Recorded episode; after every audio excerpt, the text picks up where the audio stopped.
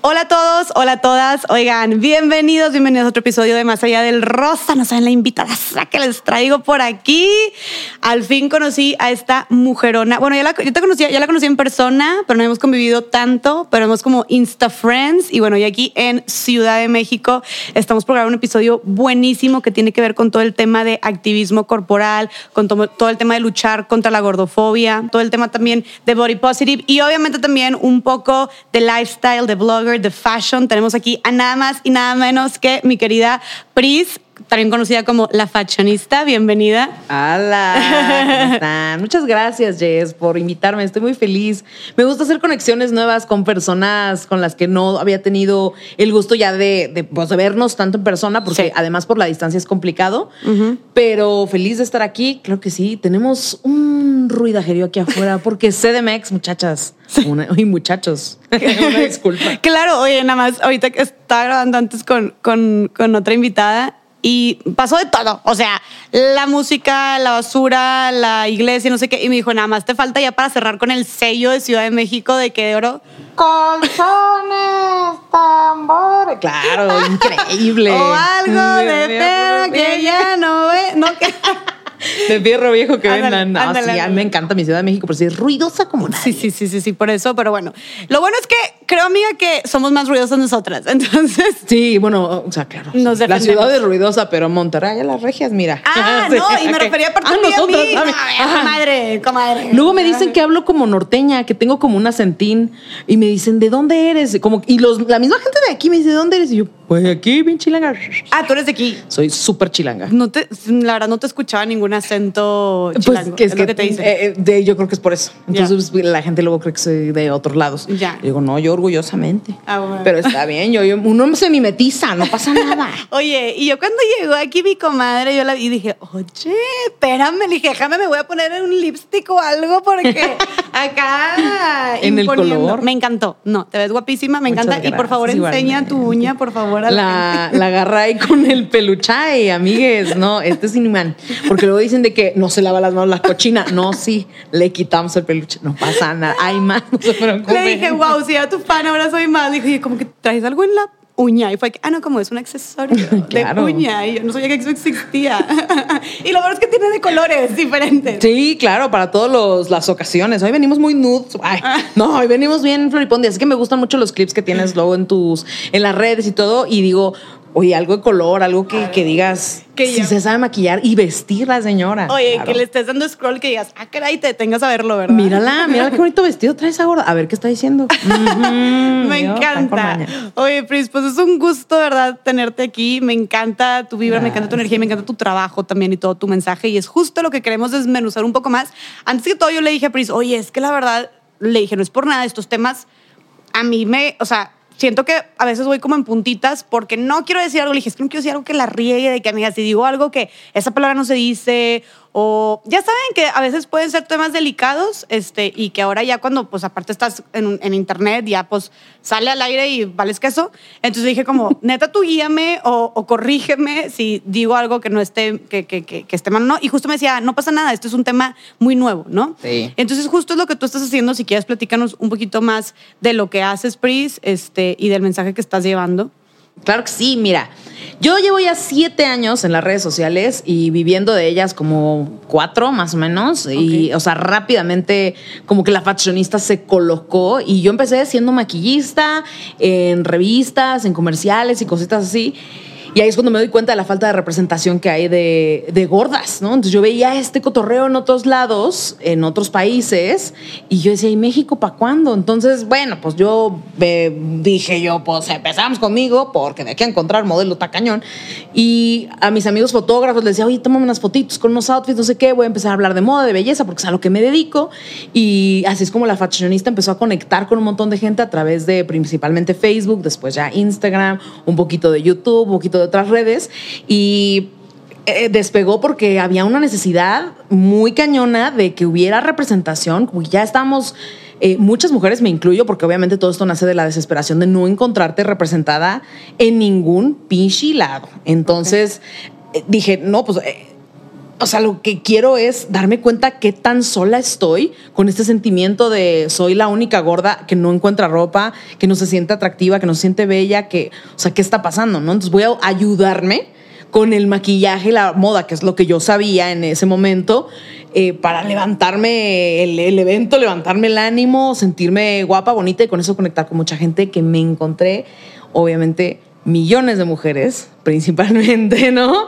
En, las redes que estaban pasando exactamente por lo mismo y ahí dije, ah, hijo, sí es, sí es un temazo. Entonces empecé a entrarle al body positive sin, sin ganas, pues, pues sin querer, porque yo decía, no, yo no voy a hablar de body positive porque eso es para la psicóloga, yo no estoy preparada, yo te sé maquillar, yo te sé vestir. Pero le tuve que entrar porque entonces ya me decían, ok, Oye, qué padre que me digas que una minifalda o que un escote o que una blusita así como la tuya, ¿no? Sin enseñando el bracito, pero yo no me atrevo. Yo no me la voy a poner. O sea, yo tengo los brazos gordos, yo tengo celulitis, yo tengo estrías, yo tengo no sé qué, y yo no voy a andar enseñando el cuerpo. Si salgo así, este, mi pareja, mi mamá, mi papá me dicen que no, que está mal, que, que me veo mal, que esa ropa no es para gordas, que bajé peso, que tal, tal. Entonces empecé a notar ya esto que va más allá del, cómo te ves, sino el cómo te hacen sentir las demás personas y cómo tú te sientes contigo misma. Y yo pensé que una puerta de alivio para toda esta situación iba a ser el body positive, que entonces es, pues ámate, güey, no importa lo que diga la gente, ¿no? Respétate, ámate. Bueno, más sacó un ahí atrás. Uy, sí está cañón aquí. Pero ¿para qué tratar de ocultarlo, amigos? Me gusta una cumbia, una salsa. Ahorita nos ponemos a bailar. aquí. que eso, interrupción al podcast para irnos a... No manches. Hola. Hola, ¿qué tal? Ya volvimos, cambio de escenografía y siguiente temporada. A ver. Me disculpo porque la CMX está muy cañona. la CMX me está sorprendiendo a mí. Probablemente nos cambiemos para acá, pero sigan escuchando todavía algunos sonidos de la capital. Sí, es que, a ver, como acá mi comadre empezó a, bailar el cumbión, este... Se prendió la banda. Se prendió la musiquita y nos tuvimos que cambiar. Cambiamos el set, nos alejamos un poquito, no nos podemos alejar por completo, esperemos que se escuche chido, como que, ah, pues está bien para meterle ambientito y que sepan dónde estamos, ¿no? Claro. Este, y listo, bueno, entonces vamos a continuar con la plática antes de que el cumbión nos interrumpiera. Otra vez. Sí. Oye, y luego dije, no, pues lo volvemos a grabar desde un principio y llevamos poquito. Y me dijo Pris, que me encantó el consejo de que no, mi hijo, a ver, lo natural es lo más orgánico, es lo más chido, ¿no? O sea, la gente va a entender, ¿no? Las cosas a veces no salen como uno quiere. Y no pasa nada. Entonces, enos aquí de nuevo, retomando la conversación, pero bueno, me estabas diciendo. Sí, te decía yo que empecé a encontrar este camino del body positive como algo funcional para, para todo este tema de, ay, si me siento insegura, ay, no quiero enseñar, ay, quién sabe qué tanto. Yo decía, pues bueno, vamos a entrar a hablar de body positive, vamos a hablar de quiérete, ámate, ten autoestima, eh, trabaja en ti y que los demás, no, no, importa que te valga gorro y tal. Pero empezaron a pasar los años, o sea, esa, esa dinámica me funcionó. Ok. Pero después de varios años empecé a notar que ya el body positive también ya se había choteado. De alguna forma siento que todas entramos a, hablar acerca de cómo amarnos es importante, cómo eh, no entrar en el estereotipo, no pasa nada, tal y tal.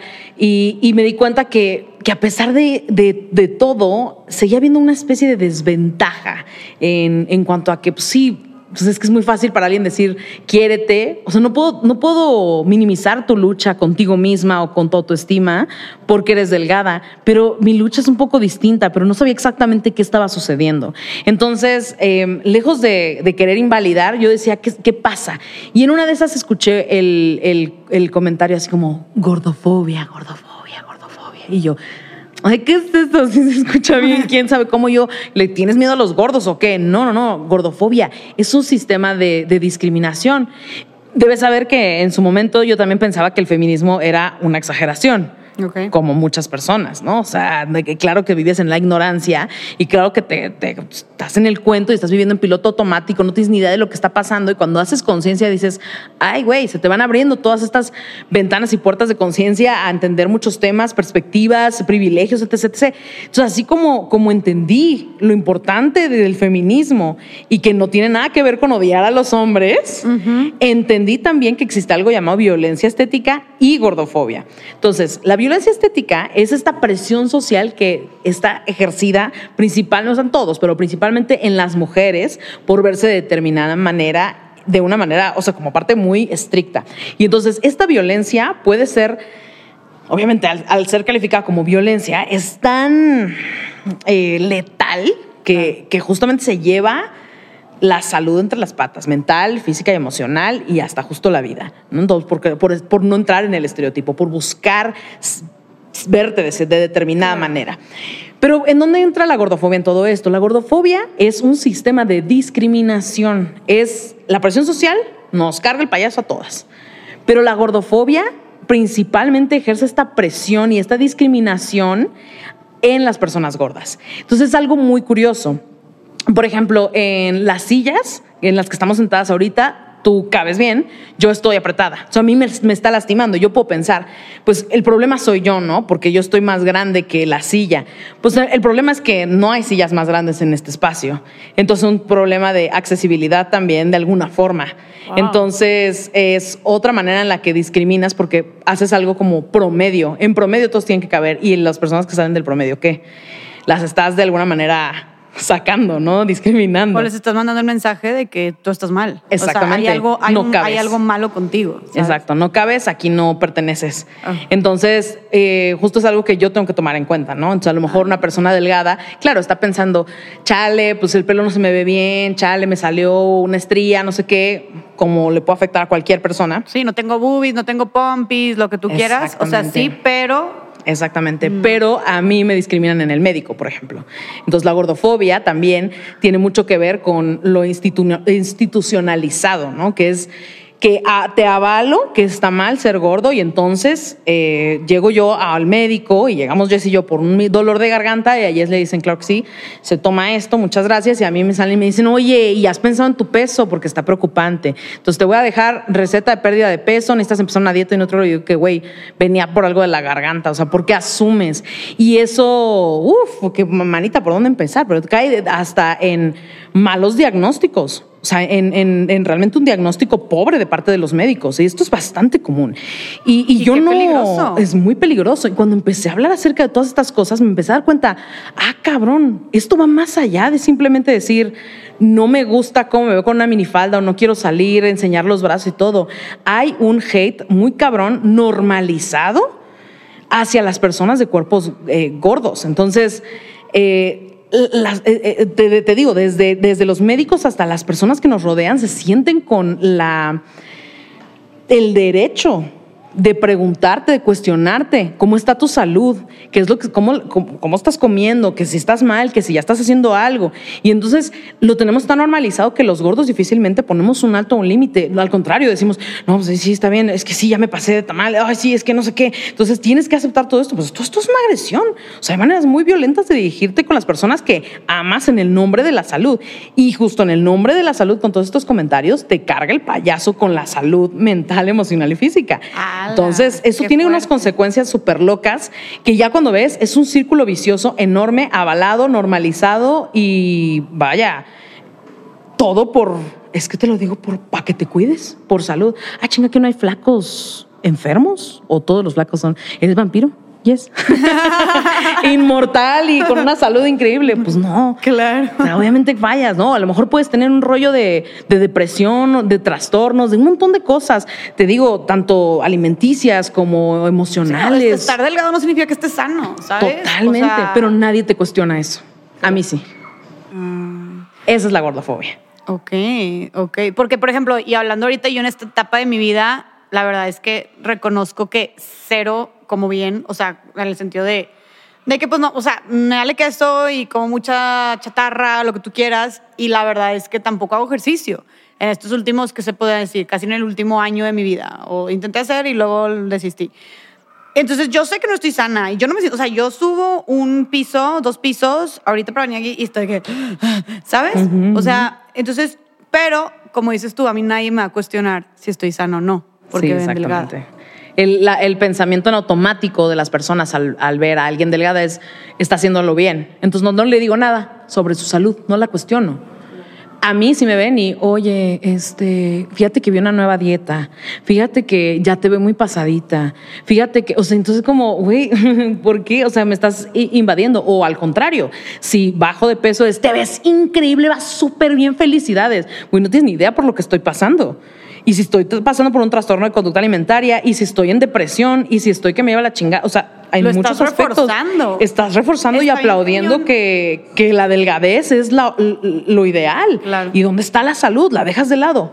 Entonces te digo, es un discurso muy hipócrita. Claro, no, y, y también eso que dices de, de estos de estos cumplidos, entre comillas, que tal vez la gente lo hace sin mala intención, pero tenemos que ser bien Claro. cuidadosos con ese tema porque yo tengo amigas que me decían de que, güey, yo tenía TCA, o sea, un trastorno de conducta alimentaria, yo vomitaba o yo me daba tracones, este, yo ahora sentía que estaba un hoyo, en un hoyo, pero salía y la gente, bajaste de peso, qué bien te ves, ¿cómo? Te ves increíble, oye, que es súper bonita, ¿qué estás haciendo? ¿Cómo le hiciste? Entonces ella me decía, yo con estos comentarios era de que, ok, me siento de la chingada, neta, estoy súper mal, no puedo dormir, bla, bla, bla, pero voy bien, o sea, voy bien porque la gente me, está, me lo está reconociendo.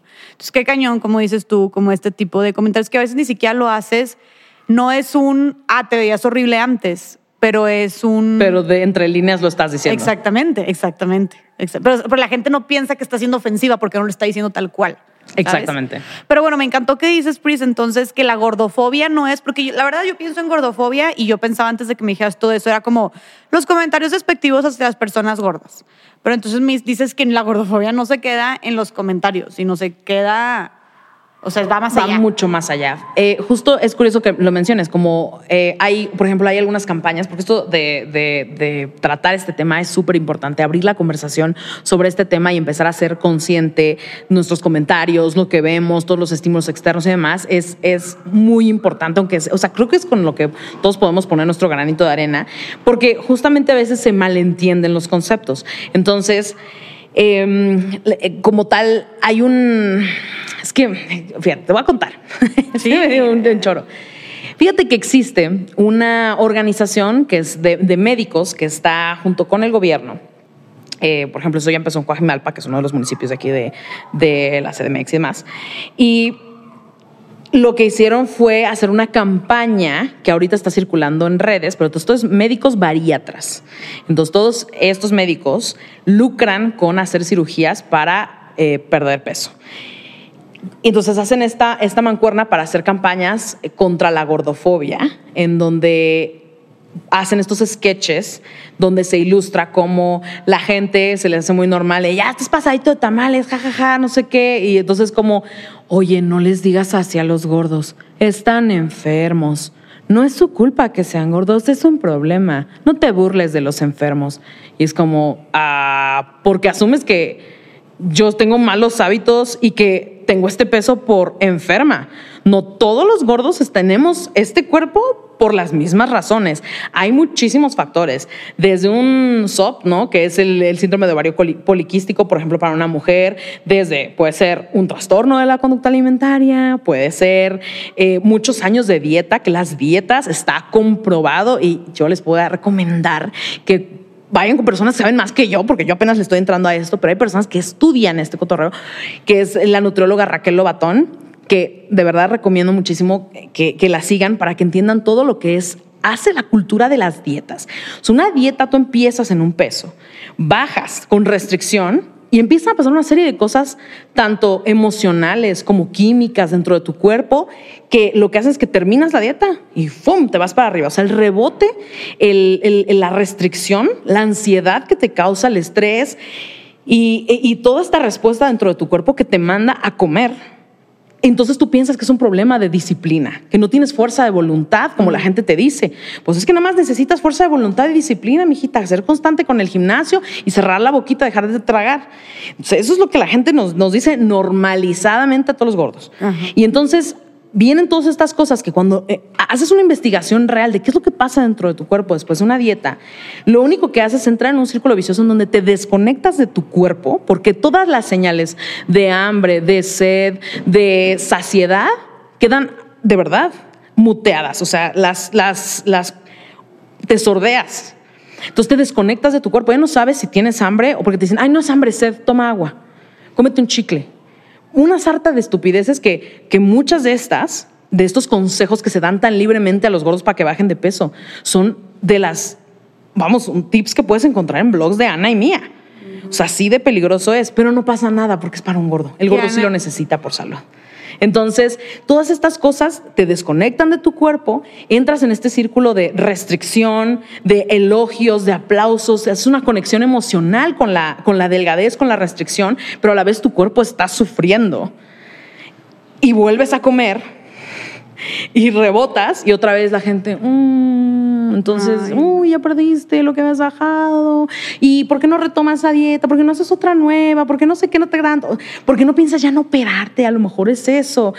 Los riesgos de la cirugía bariátrica no son, o sea, no son chicles, amigas, y las recetan como si fueran chicles, como si fueran la llave al, al éxito, a la salud. No lo es en todos los casos. Platícanos sobre eso, tú qué sabes más, o sea, ¿qué opinas de todo este tema que se ha visto cada vez más en tendencia y luego cada vez también chavas más chiquitas o así que, que, se, está, que se están haciendo que, ¿cómo dice? Se amarran el estómago o así. ¿Qué opinas sí, los balones gástricos, la manga gástrica, o sea, todas estas operaciones bariátricas que son completamente invasivas, que incluyen mutilar partes de tu cuerpo, o sea, órganos, y lo vemos normal y ya se hace incluso en, cuerpos que no lo necesitan, que hay otras maneras de tener, de cuidar tus hábitos, de tener buenos análisis, resultados de salud integral, vamos. O sea, no, no nada más se trata de tener delgadez nomás por tenerla.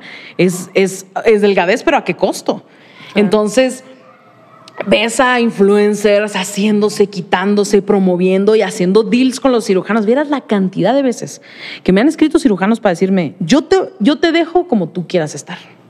No te cobro un centavo. No me digas. Así. En el mejor hospital, clínica, eh, cirujanos con miles de seguidores. Nomás recomiéndame. Claro, porque me ven a mí como una mina de oro. Si yo cambio a esta gorda, y le hago un caso de éxito, aunque sea temporal, me va a caer un pero de gente, ¿no? Claro. Entonces, obviamente, ellos me ven por ahí sin siquiera cuestionar, oye, ¿ya te has hecho análisis? ¿Ya te revisaste? ¿Tienes algún problema de tiroides? No, llegan y me ofrecen la cirugía para, para bajarme de peso. Entonces, así de peligroso es este, este rollo. Y claro, si yo fuera, si no estuviera en como estoy ahorita, de tratar de investigar y de saber qué, pasa más allá, hubiera caído fácil. Pero en algún momento lo intenté también. ¿Qué intenté? Eh, eh, entrar a una clínica para que me bajaran de peso y según nutriólogo y psicólogo, el psicólogo te va a decir, claro, tus problemas eh, psicológicos se van a acabar cuando seas delgada. Claro, sí, es que si no te aceptas deberías hacer algo. Hay psicólogos con perspectivas gordofóbicas brutales y entonces tergiversan los discursos de salud emocional para, para volver a, perpetrar todos estos discursos gordofóbicos. Entonces, una cosa va con la otra. Es una locura. Está cañón. Llega un punto en el que no puedes escapar. Por eso dices que es todo un sistema. O sea, está muy cabrón. Y de hecho, ahorita que dijiste, te quería preguntar, ¿tú llegaste a intentar estar algún, alzar alguna dieta? O, Nada más 22 años de mi vida.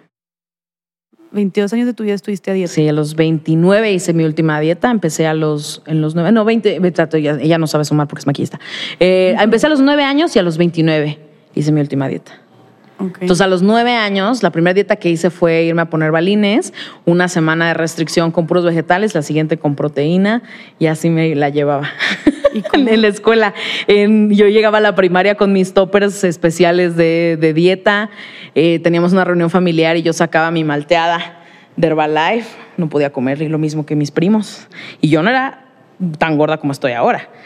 El círculo, te digo, de dietas, restricción, rebote, dieta, restricción, rebote, dieta, restricción, rebote, me trajo hasta donde estoy me desconectó completamente de mi cuerpo. Yo le tenía miedo a la comida. Por años preferí concentrarme a trabajar que en comer. Yo ayunaba muchísimo. Entonces, ¿qué pasaba con tanta hambre? Llega un punto en el que ya mi cuerpo era de, amiga, foco rojo. Después de 48 horas sin comer, me decía, trágate lo que encuentres. Entonces empiezan los trastornos por atracón, o sea, una sarta de cosas porque yo decía, es que no quiero comer. Todo lo, prefiero no comer siendo gorda, ¿eh? No se necesita estar extremadamente delgada para considerar a alguien con un trastorno de, conducta alimentaria. Qué importante eso que dices, porque a veces pensamos en alguien con conducta alimentaria, anorexia, bulimia, y nos imaginamos de que todo así hay que huesitos. Y no. Y no necesariamente. Todos los cuerpos reaccionan de manera distinta. Yo naturalmente siempre he sido más grande, pero en un principio no lo era tanto Solo que me metieron en la cabeza que si no era eh, delgada, talla S, estaba mal. Entonces, si yo estaba en ML, estaba mal. Y ahí empezó el desmadre. Y obviamente, pues ya ahora soy talla 2, 3XL y a mucha honra y con mucho orgullo porque estoy más sana que nunca, de manera integral.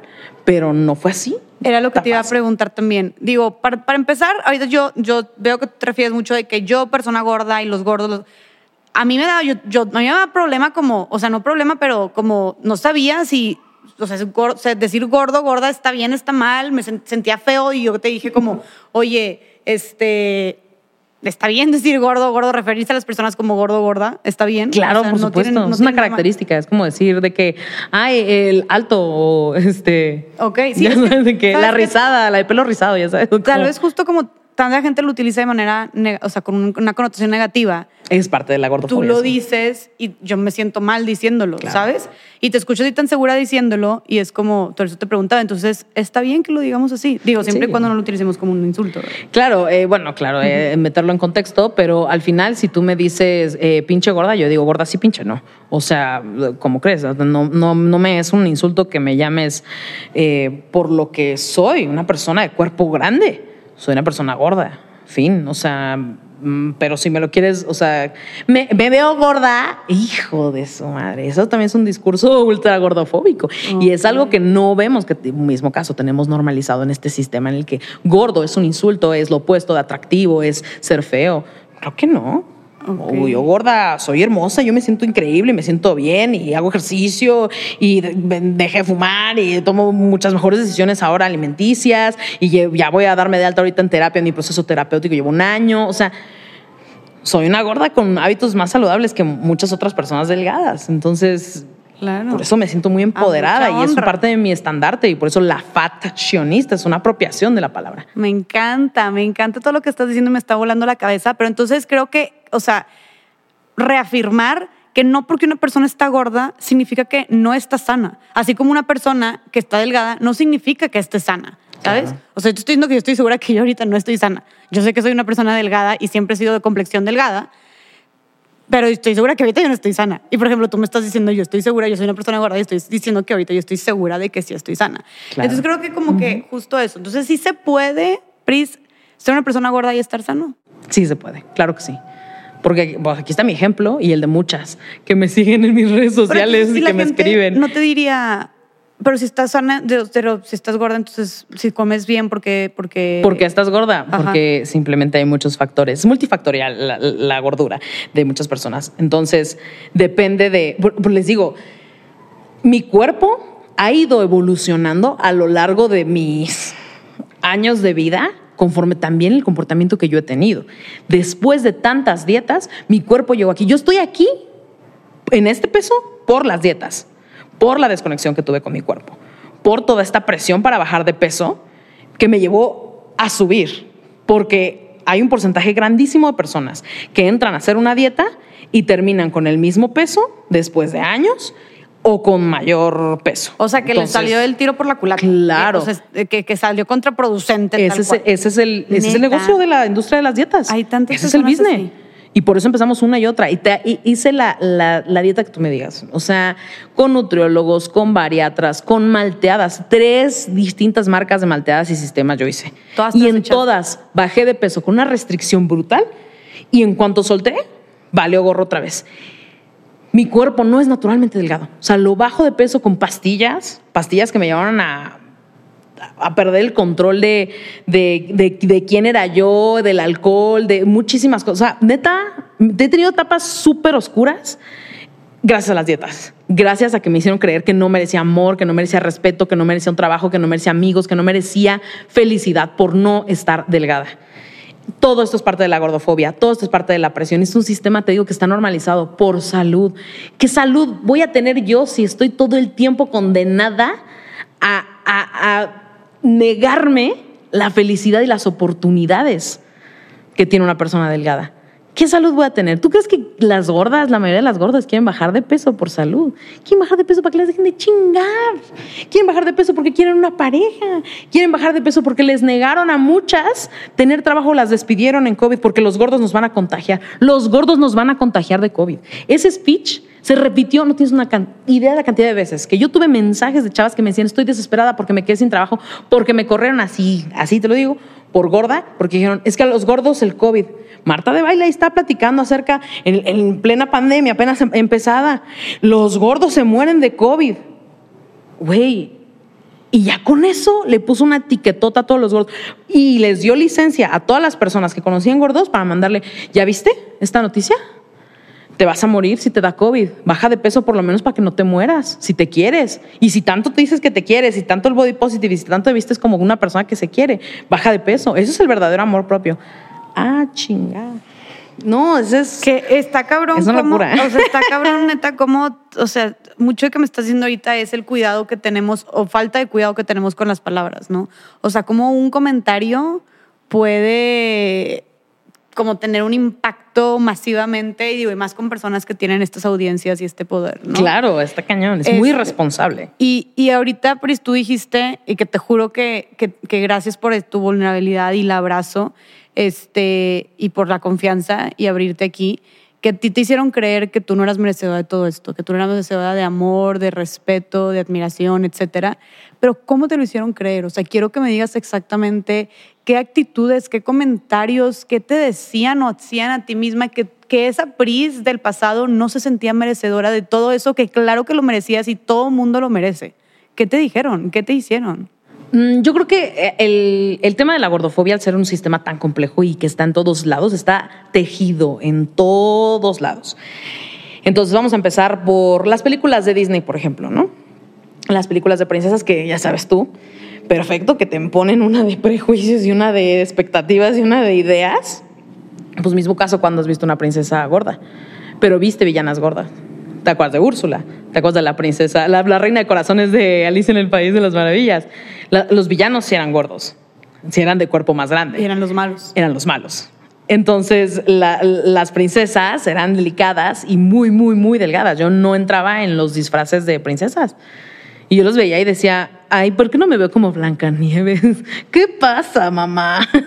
siento que voy a reventar el disfraz, mamá. Y ya, vos, y antes sí que encontramos. Entonces, entonces, desde ahí, desde niña, ya de entrada, no tienes representación en ningún lado, por lo menos en, en el contenido que consumes como de entretenimiento. Porque tú dijiste que a los nueve años empezaste con la dieta. Eras una niñita. Me traumó con eso. Quinto de primaria. Y sí, la mayor parte de la mayoría de las mujeres que empezamos con las dietas, que somos de cuerpo grande, empezamos más o menos a esa edad.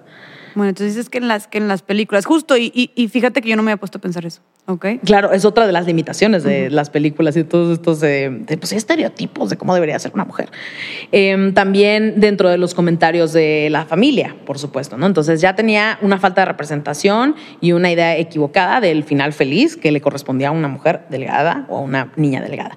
Eh, los comentarios de la familia de, ay, mira, ¿por qué ella es gordita y su hermana es flaquita? Y comíamos lo mismo, ¿eh? mi hermana y yo yo le preguntaba a mi mamá, ¿pero qué nos dabas diferente? Nada. No comíamos dulces, se nos echaban a perder los dulces. Yo, a mí me das un pastelito, ay, muchas gracias, no, gracias. O sea, a mí no me gustan los dulces, o sea, de que no tomo refresco con azúcar, o sea, que si acaso me echo algo sin azúcar. O sea, la gente puede asumir cualquier otra cosa de mí.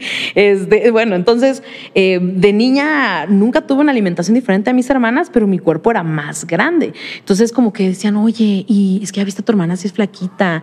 Los niños en la escuela empezaron a, portarse mucho más, conforme iba creciendo, mucho más atentos con mi hermana y mis amigos me decían, ay, tu hermana es súper bonita y todo. Entonces era delgadita y a mí nunca me pelaban, ¿no? Por ejemplo. Entonces ya desde ahí empezaba a negarte el tener amigos, finales felices, parejas, eh, toda esta intervención médica de, híjole, has bajado poco, te estás portando mal, entonces, chale, si agarro algo, una culpa para comerme un pastel, un dulce, alguna cosa que se me antojara, porque con la restricción, entonces ahora sí veía un pastel y decía, uy, delicioso. O sea, ahí sí ya se me empezó a antojar. Te digo que esto juega con tu mente Qué cañón. Antes no te antojaba y con todas estas restricciones ahora sí y te atascas. Exacto. Y entonces ya decía yo, no manches, pero entonces ¿qué hacía? Yo no agarraba la rebanada de pastel para comérmelo enfrente de mi mamá. Yo iba y así como que, ay, sí, un pedacito y iba detrás de ella y me escondía y para adentro.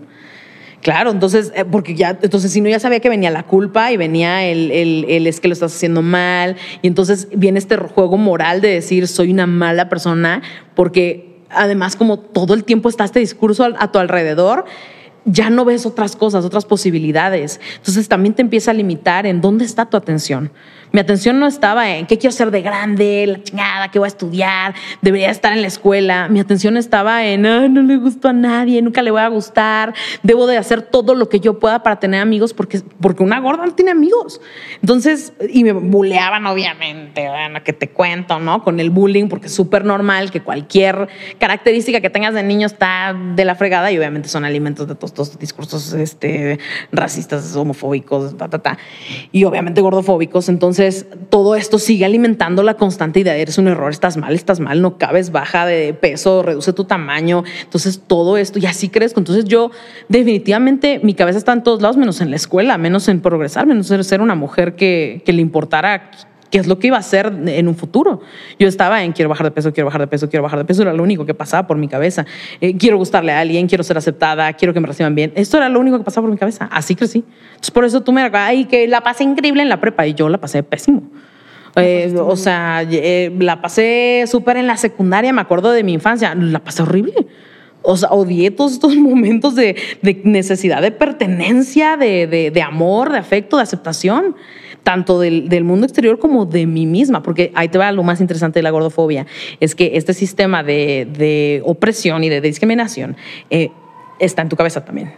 Entonces, eh, la gordofobia internalizada es la voz del violentador en tu cabeza, te lo repites a ti, en el espejo, estás mal, eres un error, no cabes, debes bajar de peso, culpa, todos estos discursos ahora están una y otra vez en tu cabeza. ya no necesitas que el resto del mundo. Ajá, o sea, no te lo están diciendo por fuera, pero tú puedes estar sola en tu cuarto, sola en tu cocina, sola frente al espejo, bañándote y te estás diciendo eso constantemente.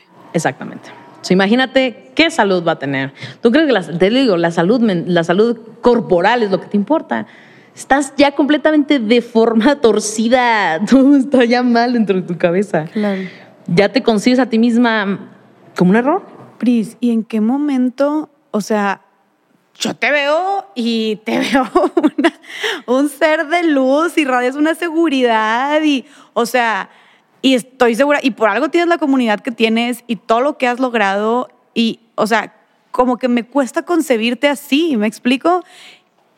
¿En qué momento hubo este cambio en ti de esta aceptación, este empoderamiento, de esta seguridad, este chingue su madre, ¿sabes? ¿Cómo fue esto? ¿Cómo lo lograste? ¿Ubicas la frase, nos quitaron tanto que nos quitaron el miedo? Claro. Así fue, eso. Dije, ya, o sea, me voy a morir así, triste, sola, eh, sintiéndome basura. Ya, hasta ahí llegó la vida para mí, o sea, renuncio o que me opero. ¿Esa es la única salida? No era la única salida afortunadamente la descubrí, ¿no? Pero sí estaba cañón. ¿Llegaste a pensar eso? Claro. Claro, claro. Sí, eh, eh, es, te digo, es tanta la, la violencia que te la crees y estás nomás tú solita en tu cabeza con esta chaqueta mental, ¿no? Y esta licuadora de pensamientos negativos y autodestructivos, eh, pues ya llega un punto en el que dices, o sea, para mí fue no, no veo otra respuesta, no veo otra salida. Chingue su madre el mundo. Ya. Me vale madre. O sea, me voy a parar y voy a hacer lo que se me dé mi pinche gana. Y empecé a salir con una rabia, con un enojo. Y entonces justo es muy curioso porque ahora en mis redes a veces me expreso con ese enojo cuando veo la gordofobia, porque ahora ya la veo tan clara, la entiendo, sé de dónde comienza, sé quiénes lucran y se benefician de ella, que son personal médico, los coches de gimnasio, que, que se enriquecen de hacerte menos, de hacerte sentir mal con tu cuerpo, en lugar de enseñarte a amarlo. Y ahora lo veo y lo saco con una rabia en mis redes y me dicen, güey, suenas súper traumada. Sí. pues sí, ni modo que cómo quieres que suene. No está mal enojarse, no está mal exigir que te respeten, no está mal poner límites a los comentarios de tus papás, de tu mamá, de tu pareja, decir, es mi cuerpo, y aún que estuviera que me caigo de enferma, ¿no, no merezco respeto por eso?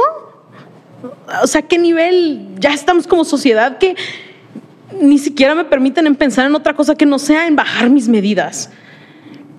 Está cabrón. ¿Y quién eres tú y quién te crees tú para decirme a mí lo que debo de hacer o cómo debo de verme. O sea, no me puedo imaginar la impotencia que debe ser para ti estar en una situación así. Gracias. No me puedo imaginar. ¿Y alguna vez pusiste tú este límite? O sea, alguna vez les dijiste, dejen de decirme de que es mi pedo, que te valga madres, chinguen a su madre. O sea, alguna vez, ya que, o sea, lo hiciste hasta que ya explotaste. Sí, hasta que ya exploté. Bendito sea el Señor. ¿Sabes qué? La faccionista me ayudó mucho.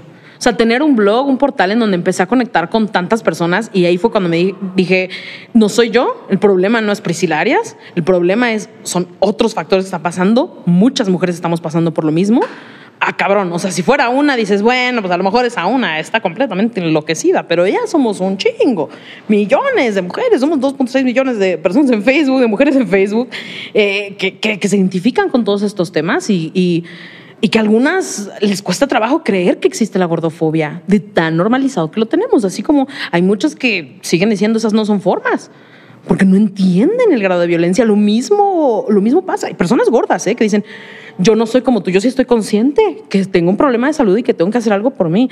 No, yo no, no, yo no, porque ya lo hice tantos pinches años. Y aún así sigo gorda, más gorda que nunca. ¿Qué está pasando? Entonces la salida no es por ahí. Entonces ahí fue cuando agarré la fashionista y dije, pues que se arme lo que se tenga que armar y empecé a dejar de seguir con cuentas que promovían el contenido que sigue oprimiendo, que sigue discriminando. Empecé a seguir cuentas nuevas, como te digo, la de Raquel Lobatón. Después empezaron a haber más personas que hablaban sobre esto, más nutriólogas, más psicólogas, más médicos que se están abriendo a esto. Curiosamente, más médicas. Ok. Porque además, como eso, ya empiezas a conectar con esta violencia estética que vivimos las mujeres, como, como donde hay más por género, más presión, entonces dices, hijo, sí te entiendo, yo también estaba igual. Era lo que te iba a preguntar, ¿podemos abordar el tema de la gordofobia con una perspectiva de género? O sea, ¿se puede decir que hasta dentro de la gordofobia hay desigualdad de género entre hombres y entre mujeres? Fíjate que es muy curioso. Yo, aquí está mi noviecito atrás, este, él también es plus y demás. Obviamente también experimenta la gordofobia, también queremos salir a comprar ropa para él y digo, y hijos de su, no hay ropa, ¿no? Que eso también es otra de, la, de los brazos de la gordofobia, pero en la industria de la moda.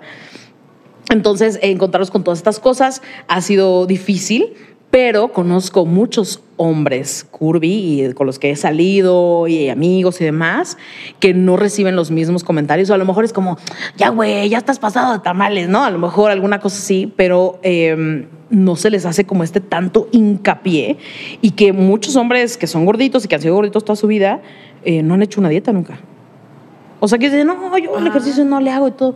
Y la mayoría de las mujeres que son gordas sí la han hecho.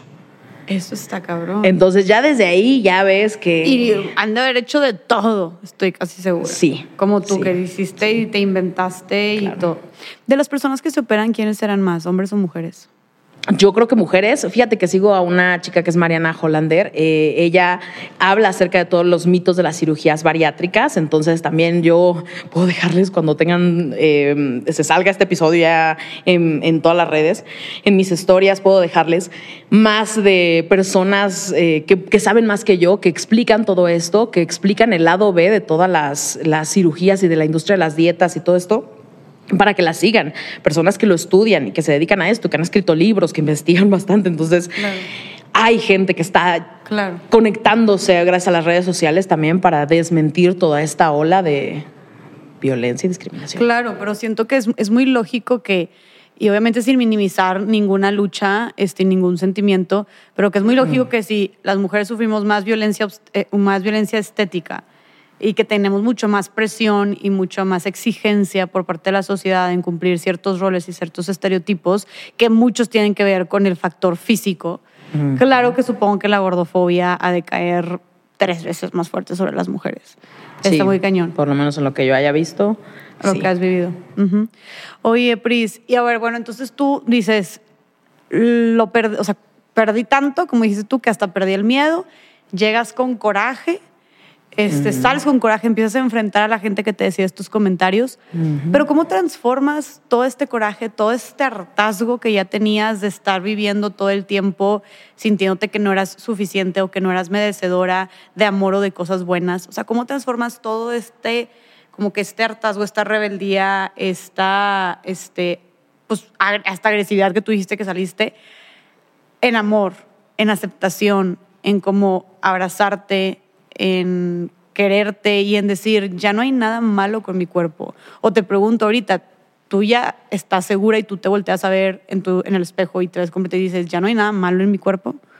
Ah, yo creo que no hay nada malo en mi cuerpo. Yo creo que hay ideas que están mal, que ven a mi cuerpo como, como que tiene defectos, ¿no? Y entonces digo, ah, no me he depilado la ceja, o traigo pelos por acá, o tengo una joroba, ¿no? Que también es hereditaria, todos en mi familia la tienen. Y cositas así que digo, ay, no, esto nunca lo he visto representado, es como un defecto o algo que con lo que me siento incómoda. Ahora ya no le llamo defecto, ya le llamo como, ah, esto no me hace sentir del todo cómoda, pero me gusta evitar la incomodidad. ¿Cómo no tienes una idea? Entonces también yo digo, bueno, pues entonces me corto el pelo, o sea, para que se vea, porque voy a salir a la calle y la gente no me va a decir nada, no va a pasar nada, todo está bien, simplemente es un cuerpo distinto y ya, o sea, es, es como, a veces también todas estas... Eh, cosas las vemos muy grandes en nuestra cabeza y la gente en la calle está viviendo su vida, ¿no? Entonces, como que me obligo a salir y si alguien me dice algo, no, yo ahorita, no, hombre, como vengo, man.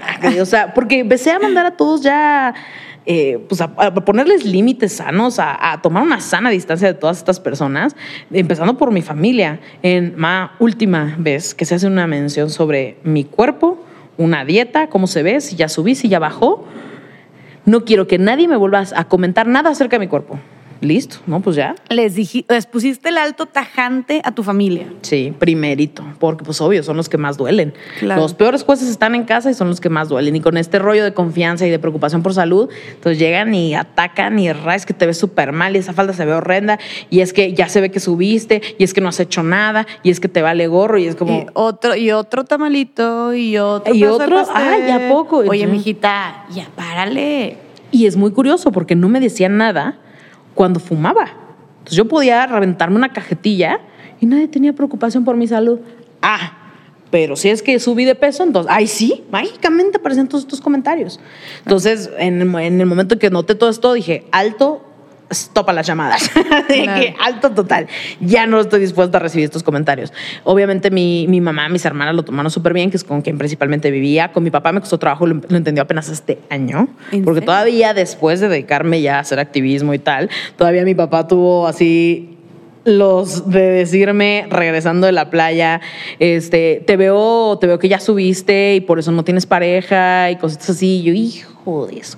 Todo eso está en mis redes, obviamente yo lo subo porque me vale gorro, subo las cosas al rojo vivo porque esa vulnerabilidad conecta con los demás, que dejen de, de pensar que, claro, ya te amas, eres una persona segura, no ves nada, no te pasa nada, todo está súper bien. No, creo que me pasa.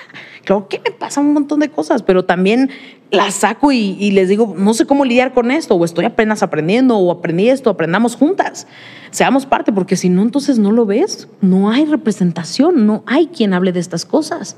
¿Quién lo va a hacer? Entonces, si no lo hago yo y empiezo por mi experiencia, bien o mal, bien reaccionado, mal reaccionado, como sea, pues ahí está. Pero es hacerlo de una manera diferente, o sea, es reaccionar de una manera diferente, no como lo se ha hecho siempre de aceptando estos comentarios, normalizándolos, callándolos, bajando la cabeza, diciendo sí, está bien, lo voy a, voy a, o sea, voy a bajar de peso, voy a X o Y, ¿no? O sea, creo que lo estás haciendo diferente y lo estás haciendo increíble y no por nada Neta, no por nada, o sea, creo que los números lo indican, ¿sabes? No por nada tienes una comunidad, no sabía que tenías mm, más de dos millones en Facebook, eso es una locura.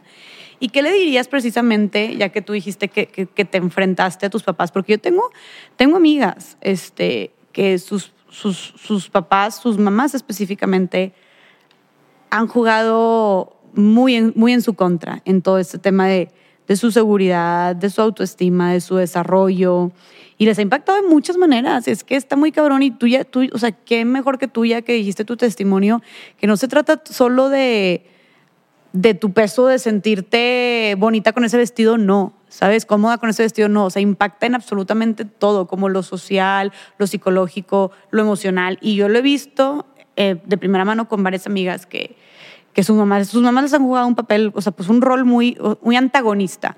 ¿Qué le dirías tú a esas chavas o esas mujeres que precisamente sus familiares o sus papás, sus mamás, les hacen todos estos comentarios destructivos y que las hacen sentirse mal, peor consigo mismas? Que el árbol genealógico también se poda Es muy importante saber que tenemos en eh, la cultura latina también, o sea, este rollo de no, respeta a tus mayores, son tus papás, van a ver siempre por ti, tú cállate y acéptalos, y ni modo, es quien te tocó y así, o sea, sí los tenemos que aceptar. No, o sea, a ver, no, es que te agarres a, a puños, o sea, se trata de decir, está increíble, pero necesito aquí respeto, porque mi cuerpo es mi asunto o sea, si no te gusta, si lo tatúo, si le cambio el color de pelo, si cómo me, maquillo la ceja, cómo tal. Lo mismo caso aplica con si el, el, peso, el tamaño que yo tenga. Es mi asunto. O sea, no, no confías en mí para que yo me haga responsable de mí misma. Me estás invalidando y estás pasando todos los límites de, de humanos, así de, de, de, entender la individualidad de cada persona. O sea, yo no puedo cuestionarle a nadie, oye, ¿y por qué llevas un vasito de agua? Sabes que deberías de tomar tres litros. O sea, ¿por qué voy a invadirte así? Ni por más amor, confianza, cariño y, y demás que tenga. O sea, cada quien es, tiene sus procesos. No estamos aquí para comparar. Y, uy, los ex gordos, man el peor es, los peores haters que tengo, los ex gordos, ¿eh? Bueno, es, yo sí pude. Yo también me ponía pretextos. Claro, pues vives en restricción, amigo. O sea, eh, constantemente. ¿Y crees que esa es la llave de la salud? O sea, no, me, no vengas a comparar tu proceso y tus expectativas de vida con la mía. En esta cultura de a ver quién es más saludable, es más chingón Oye, perdón, ¿según quién? ¿Por qué? y además, siendo súper tóxicos y violentos y tal, ah, bueno, salud física, será nomás, porque la mental está por. Y eso también cuenta. Entonces, no nos vamos a poner a ver a quién es más saludable y quién es más chico. O sea, cada quien está en su carril, en su propia competencia consigo mismo y que a los demás les valga gorro. Entonces, empezando desde la familia, está increíble, esto yo no lo voy a soportar, este, este tema no se va a tocar. No, pero es que oh, si sigues, me voy a ir y pongo distancia con todas las de la ley. O me pongo mis audífonos, o me retiro, o listo, entonces ya no vengo a las comidas familiares, porque si se van a poner en ese plan, entonces puede más su gordofobia que quererme tener aquí. Está increíble. Y listo. Y tomar acción eh, sobre las cosas que estás diciendo, no nada más quedarse en, en, la amenaza de te voy a dar una nalgada, te voy a dar una... este, sino como realmente decir, listo, pongo distancia. Me encanta. Y del otro lado, ¿qué opinas? O sea, del otro lado, ¿qué le dirías tú a, a las, pues, las mamás, papás o cuidadores? Este, ¿Cómo precisamente educar a sus hijos e hijas para que no caigan en el tema de ser víctimas de la gordofobia? Es que víctimas, si son gordos, van a ser hasta que se acabe la gordofobia. Entonces esto, y si no es por un lado, por el otro, por el otro, por el otro, de todos modos siempre va a existir.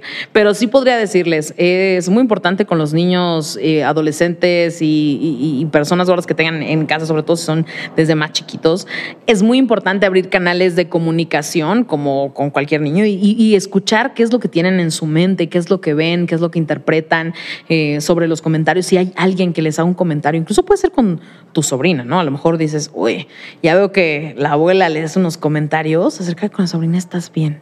mientras estás sana, te sientes bien, estás bien, no pasa nada. Ella tiene otra idea, tú mereces respeto. Hacer ese equipo, ser ese lugar seguro, porque yo no tenía dónde voltear, ¿eh?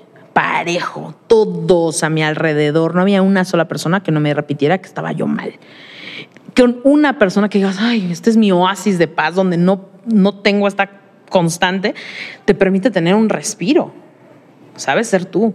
Porque si vamos a hablar de, de, lo importante, vamos a ver cómo están los hábitos de cada persona. O sea, ¿te interesa la salud? ¿Qué está haciendo? ¿No? Yo le decía a mi mamá, tanto, tanto pedo porque estoy gorda y, luego no, o sea, yo solita como niña de 9, 10 años, pues no me voy a ir al gimnasio a decir, tengo mi rutina, mamá. O sea, pues Vamos a hacer ejercicio, ¿sabes? Impulsemos las actividades en familia eh, con ejercicio. Entonces, si está haciendo ejercicio el, el, niñe, ¿Qué, ¿qué, le vas a decir? O sea, y, se está moviendo, si quiere comer una cosa, si está, no pasa nada. El meterle, te digo, toda esta culpa y todo desde niño es seguirla desconectando de sus estímulos naturales del cuerpo.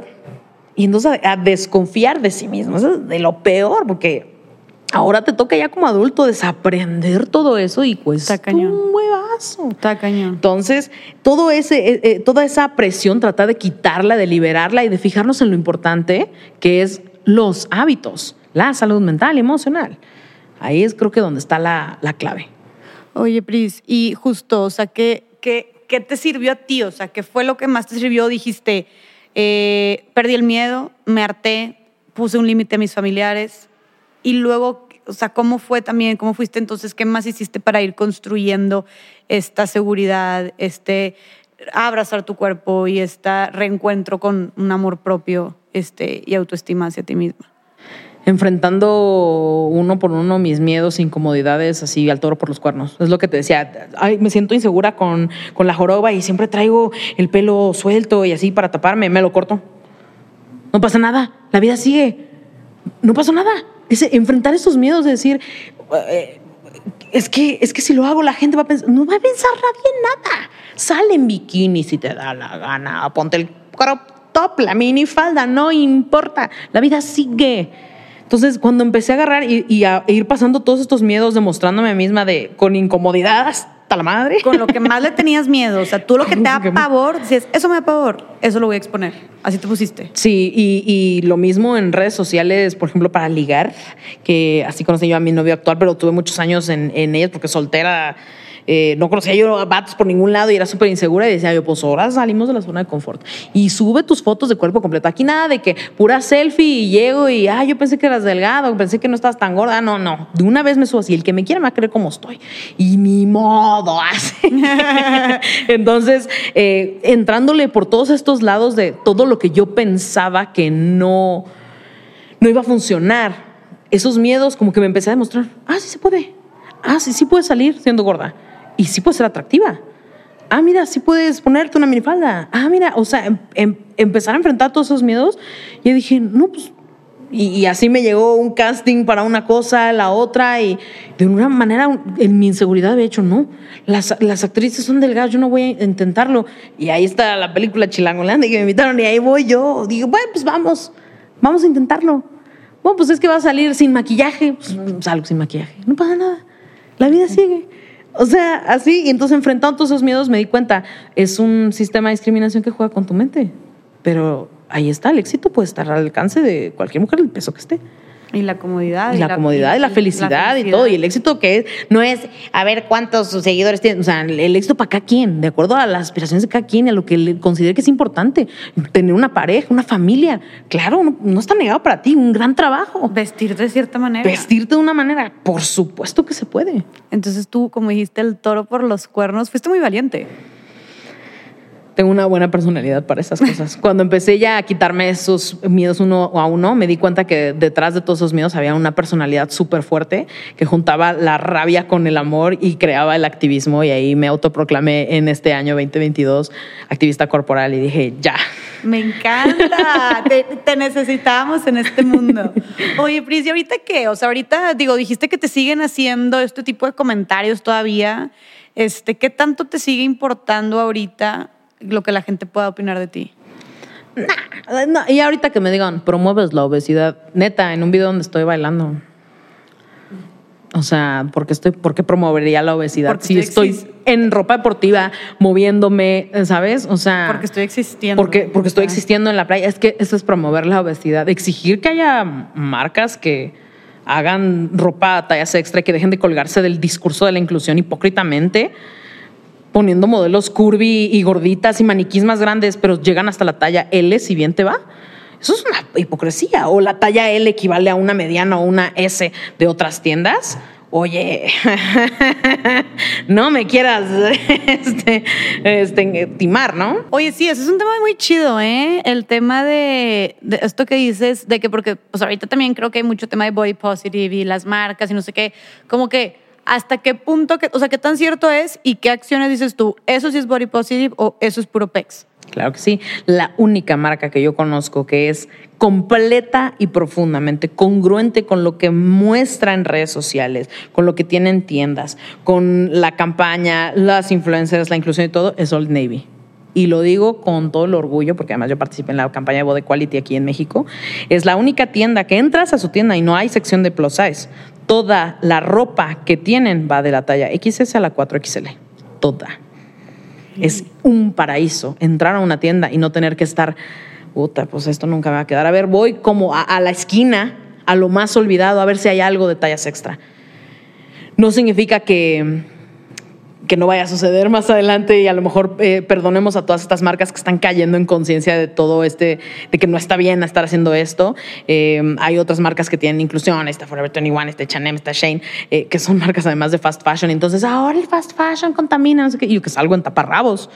Amix, no hay más marcas. Yo quisiese, chica, pero ahí está Adidas sacando campañas que tienen en Estados Unidos increíbles con mujeres plus size poniéndose brasieres en 3XL y llegas a México. Ah, no, aquí nada más vendemos hasta la L o XL en línea.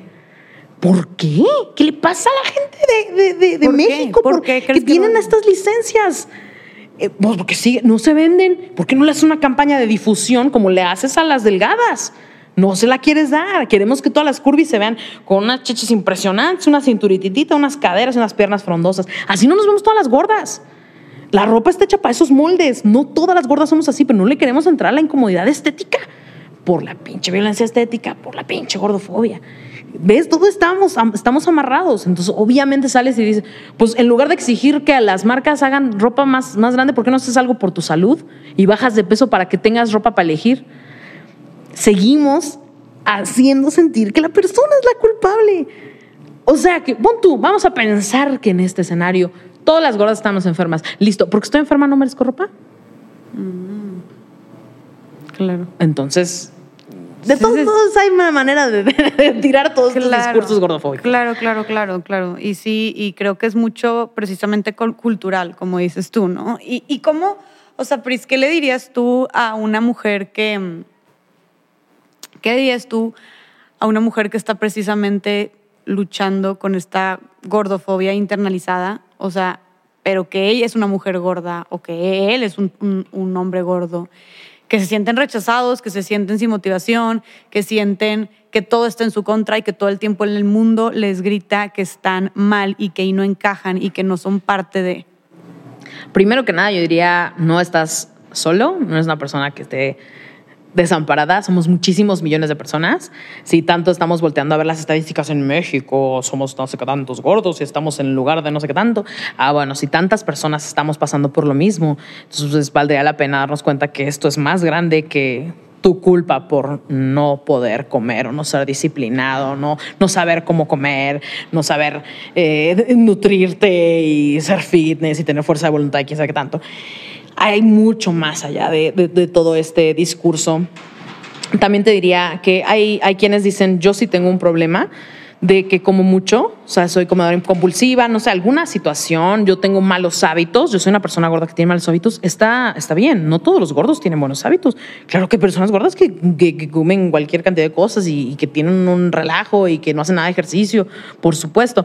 Tu caso no es el caso de todos. Entonces, valdría la pena que tú conscientemente, en lugar de decir, voy a bajar de peso por salud, es voy a mejorar mis hábitos por salud y mi cuerpo solito caerá en el peso y se acomodará el peso y la talla y las condiciones que se tenga que acomodar. Si seguimos midiendo el éxito de un proceso en centímetros o kilos, seguimos alimentando esta idea gordofóbica de que la delgadez es salud y la gordura es enfermedad.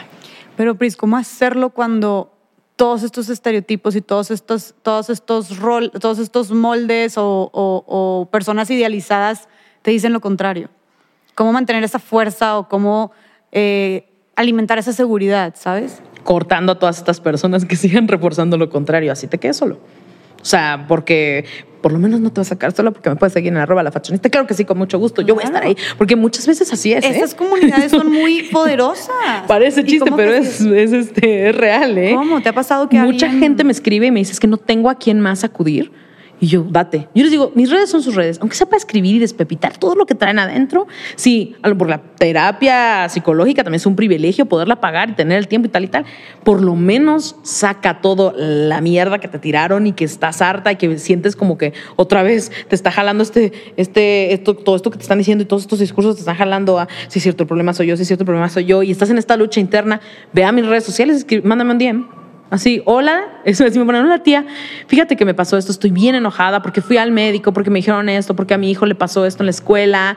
Y entonces que son demasiados mensajes, entonces yo voy, yo trato mi DM y mi inbox está así como saturado, pero yo trato diario, lo primero que yo hago al despertar es abrir mi DM eh, y, mi, y mis inbox de Facebook y empezar a contestar mensajes. Y, la noche antes de dormir es lo último que hago también. Entonces, eh, trato de estar todo el tiempo atenta porque justamente vienen estos casos de personas que están solas, que no saben a dónde voltear. Entonces, por lo menos en mis redes que encuentren ese espacio seguro porque ahí pueden dejar todo lo que sienten. Si, si yo les puedo contestar y darles alguna palabra de aliento, dirigirlos con alguna persona que sepa más que yo, eh, que les pueda ayudar a orientarles, eh, ¿sabes? Yo me cae que lo hago hasta donde yo puedo. Me encanta. Pero, pero sí deben de saber que no tienen por qué estar soportando ya los, las mismas cosas que, los, que, les, que les ponen el yugo y que se los apretan más. Nadie tiene por qué estar soportando eso. Abran la conversación. ¿Qué piensan acerca de la gordofobia? Investiguen un poquito más. Pónganse a cuestionar. hay médicos que ganan de que te sientas mal con tu cuerpo, de que lo quieras cambiar. Los, las dietas, piénselo, claro, es una industria multimillonaria le gana por todos lados en que tú nunca logres bajar de peso porque es insostenible. Ahora, Pris, ahorita que tocas ese tema, ¿hasta qué punto es, ajá, de que las dietas están diseñadas este, para, para este tema? es, esto, al final de cuentas, es un negocio, es una industria. Pero, o sea, es bueno como quiere ir al nutriólogo o a la nutrióloga. O sea, no estás, tú no estás promoviendo que no vayan al nutriólogo ni al nutriólogo. No, al contrario. No, aprende, aprende a comer, claro, por supuesto. Reconcíliate con la comida. Deja de verla como que la comida es mala, mala, malísima. O sea, eh, espérate, la, comida es. Nosotros la moralizamos, ¿no? Y decimos, esto está mal, es del demonio porque está sobreprocesado, no sé qué. No pasa nada si lo pruebas o si te comes un pedazo. O sea, tampoco se trata de decir, claro, voy a vivir de, no sé, transgénicos, no sé qué tanta cosa que, satanizamos todos los días, todo el tiempo, voy a comer todo eso. No todos tenemos la posibilidad de, de pagar salmón libre de no sé qué tanto. Amigos, hay que hablar de privilegios también. O sea, si queremos todos comer espárragos al vapor, salmón y arroz salvaje, no mames, ubícate. O sea, la, la cubeta de pollo Kentucky sale más barata y alimenta a toda la banda que tengo que llevar pan en mi casa para que todos coman. Entonces, también hay que ubicarnos en, privilegios y todas estas em, situaciones individuales afectan las estadísticas con las que otra vez nos vuelven a apretar la soga en el cuello a todos los gordos. Claro. Entonces, es entender que hay una foto más grande que no estamos viendo. Claro. Esta conciencia de clase creo que es importante tenerlo en cualquier tipo de activismo que tengamos, ¿no? Totalmente. Oye, y el tema de las, de, porque ahorita me acordé, pasa mucho eso, ¿no? Los comentarios de que se te ve mejor, de que no voy a poner esto porque este estampado no se te ve bien, o las rayas horizontales o las rayas este, verticales. Es, ¿qué, ¿Qué opinas de ese tipo de como tips? Este, o consejos como para resaltar tu figura, para que no te veas tan ancha, para que no te veas, para que te veas más alta, etc, etc que gente se limita a usar ciertas cosas porque no es para su tipo de cuerpo, porque no es lo que te va, no es lo que te queda. Fíjate que es algo con lo que he tenido que lidiar igual desde que empecé, porque si me iba a dedicar al styling, a la moda y todo este cotorreo, pues obviamente tenía que entender las reglas básicas de vístete de acuerdo a tu tipo de cuerpo y tal. Y yo les digo, yo les puedo dar unos tips de acuerdo a lo que quieras resaltar, a lo que quieras estilizar y demás no regla, ¿eh? O sea, que quien se pone lo que le da la gana. Por ejemplo, eh, yo sé que a lo mejor estas sombreras y este color y todo eso me va a hacer ver más grande. Sí, y aún así me lo pongo. O sea, ¿por qué? Porque, porque, porque hay videos en los que quiero simplemente lucir una prenda llamativa y no estar simplemente todo el tiempo pensando lo que me haga ver más delgado, lo que me haga ver más delgado. La gente que no sale del color negro porque el negro adelgaza. Amiga, usted está gorda de negro, de rojo, de amarillo y de colores, ¿eh? O sea, no puede hacer mucho por, por decir, ay, ya de negro ya nadie me va a ver gorda. Amiga, eh, ya, ahí está, no pasa nada, no pasa nada. Pero qué chingón es ver una gorda empoderada saliendo, divina, en vestido verde, labio rojo y no sé qué peluche en la mano.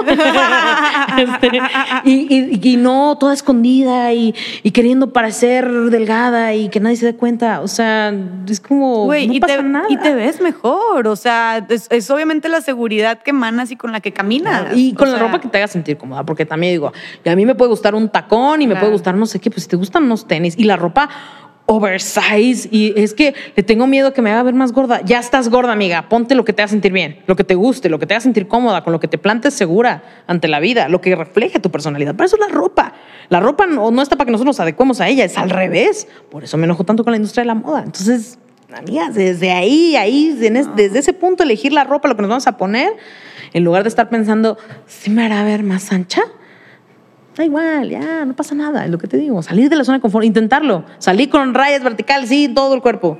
Ya la vida siguió, no pasa nada. Me las pongo porque me gustan y porque quiero. Me encanta, Pris. Gracias por este súper consejo. Y bueno, antes este, de finalizar, quiero preguntarte como ya nos dimos cuenta, a mí me explotó mucho la cabeza en este podcast, que, que definitivamente el tema de la gordofobia está en todos lados, por todas partes, y que todos y todas de alguna manera lo promovemos, ¿no?